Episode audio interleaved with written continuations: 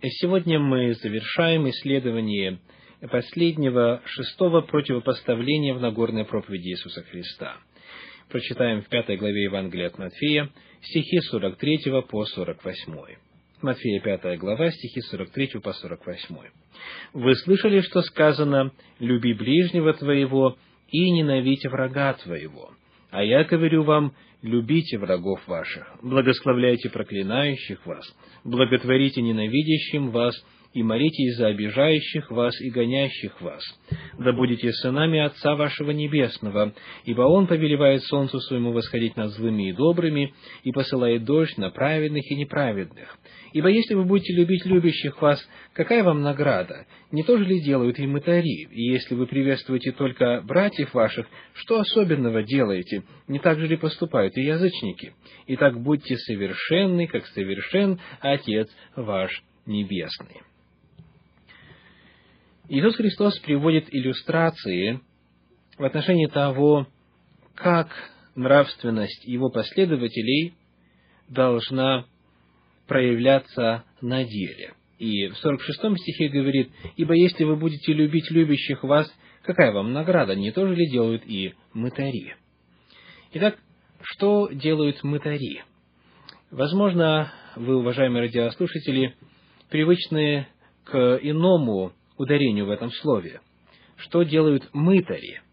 Так говорит большинство. Однако, если мы посмотрим на то, как сама Библия ставит ударение в этом слове, мы обнаружим следующее. Книга Евангелия от Матфея, 18 глава, 17 стих.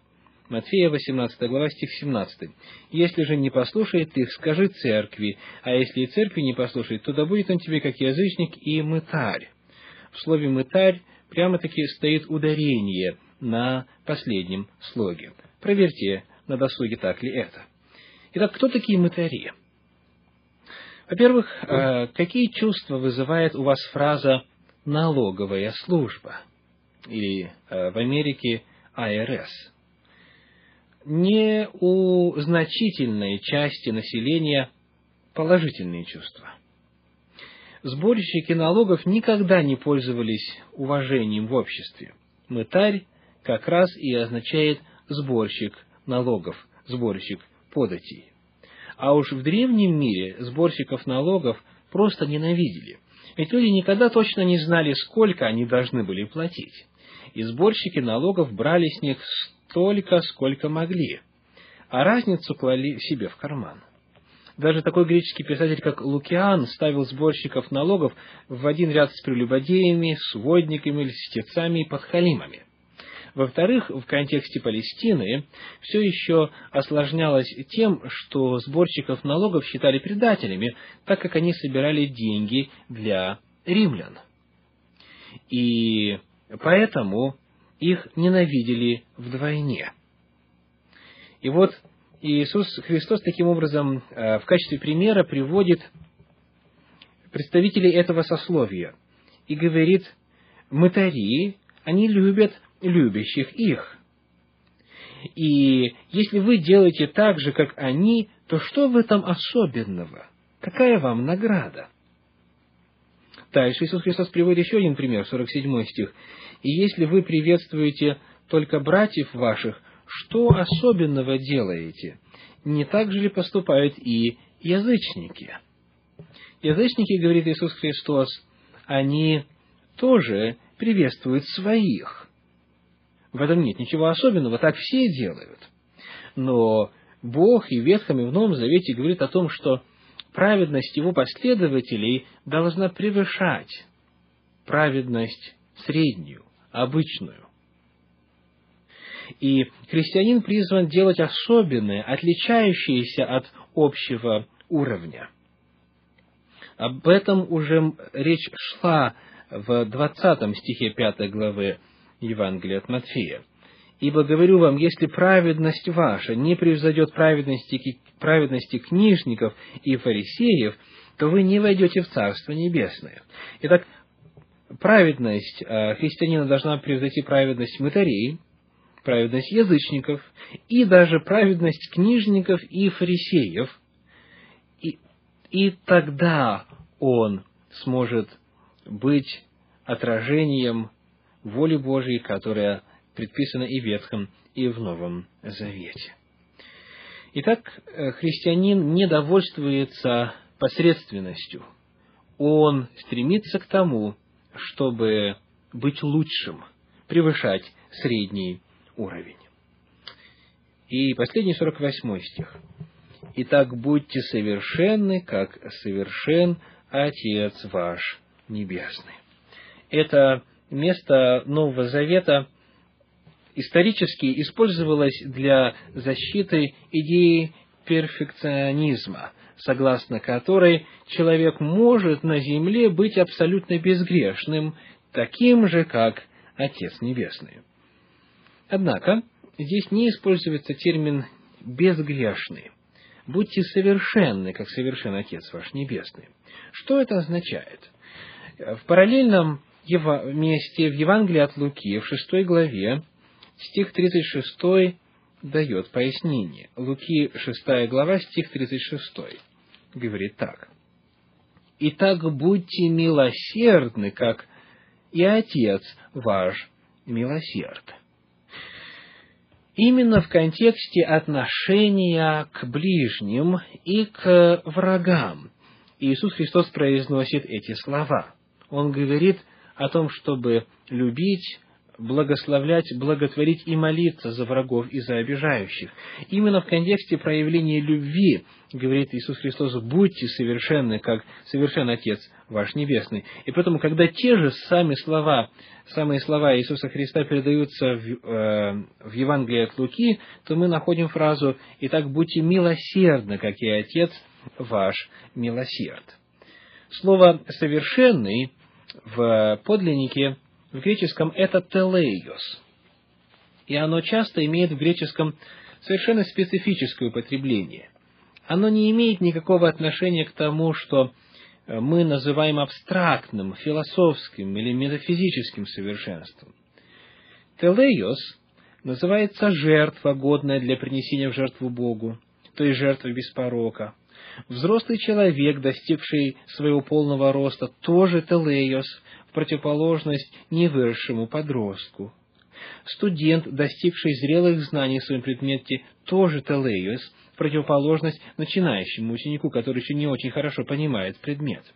Иными словами, представление греков о совершенстве связано исключительно с функциональной стороной. Они считали совершенным всякий предмет, который выполнял, полностью выполнял функцию, для которой он был предназначен и изготовлен. В сущности, именно это значение связано и с происхождением э, слова «телейос», потому что оно образовано от существительного «телос», что значит «конец», «цель», «намерение», «назначение». Вещь характеризуется как телейос, если она выпол... выполняла цель, для которой она была предназначена. Человек совершен, если он осознает или выполняет цель, для которой он был сотворен и послан в мир – Возьмем совсем простую аналогию. Допустим, что в моем доме ослабла какая-то гайка, и я хочу закрепить и подправить ее. Я иду в магазин и покупаю гаечный ключ. Гаечный ключ отлично подходит к моей руке, и он во всем в самый раз. Не велик, не мал, не слишком груб, не слишком гладок. После этого я прикладываю гаечный ключ к гайке и вижу, что он как раз подходит. Потом я поворачиваю гайку и закрепляю ее представлении греков, и в особенности в представлении новозаветных авторов, этот ключ – телейос, потому что он как раз выполнил ту функцию, для которой он был мне нужен, для которой я его купил. Теперь, возвращаясь к этой фразе, которую оставляет Иисус Христос, «Итак, будьте совершенны, как совершен Отец ваш Небесный», он не говорит о совершенстве нравственном, он говорит о совершенстве в области отношения к людям, в частности, к врагам. Человек выполняет волю Божью вот в этом смысле и в этом отношении является совершенным, когда он начинает относиться к врагам э, своим так же, как Отец Небесный посылает дождь на злых и добрых, на праведных и неправедных. Будьте совершенны, как совершен Отец ваш Небесный. Итак, сегодня мы завершили не только исследование последней шестой антитезы в Нагорной проповеди Иисуса Христа, но и завершили цикл программ, которые были посвящены исследованию Нагорной проповеди Иисуса Христа э, с целью выяснить, дает ли он что-то новое в этих противопоставлениях, в отличие от Ветхого Завета. Мы начали с вами исследование с того, что определили, что Иисус Христос заявил о своих желаниях. Думал ли Он, планировал ли Он менять нравственные принципы Ветхого Завета? Он в самом начале сказал в 17 стихе 5 главы Евангелия от Матфея, «Не думайте, что я пришел нарушить закон или пророков. Не нарушить пришел я, но исполнить». Итак, Иисус Христос сам заявляет в самом начале, что Он не намерен был нарушать а, закон. Более того, в 18 стихе он говорит, «Ибо истинно говорю вам, доколе не придет небо и земля, ни одна иота или ни одна черта не придет из закона, пока не исполнится все». Закон, говорит он, неизменен. И 19 стих говорит о необходимости исполнять нравственный закон. И вот эти шесть антитез, где Иисус Христос говорит, вы слышали, что сказано, а я говорю вам, при исследовании оказываются не противопоставлением слов Иисуса Христа Ветхому Завету, а противопоставлением мнения Иисуса Христа неправильному истолкованию Ветхого Завета, которое было в его время. Иисус Христос подтверждает нравственные нормы Ветхого Завета и показывает, что они чрезвычайно глубоки. С вами был Виталий Алиник. Всего вам доброго. До свидания.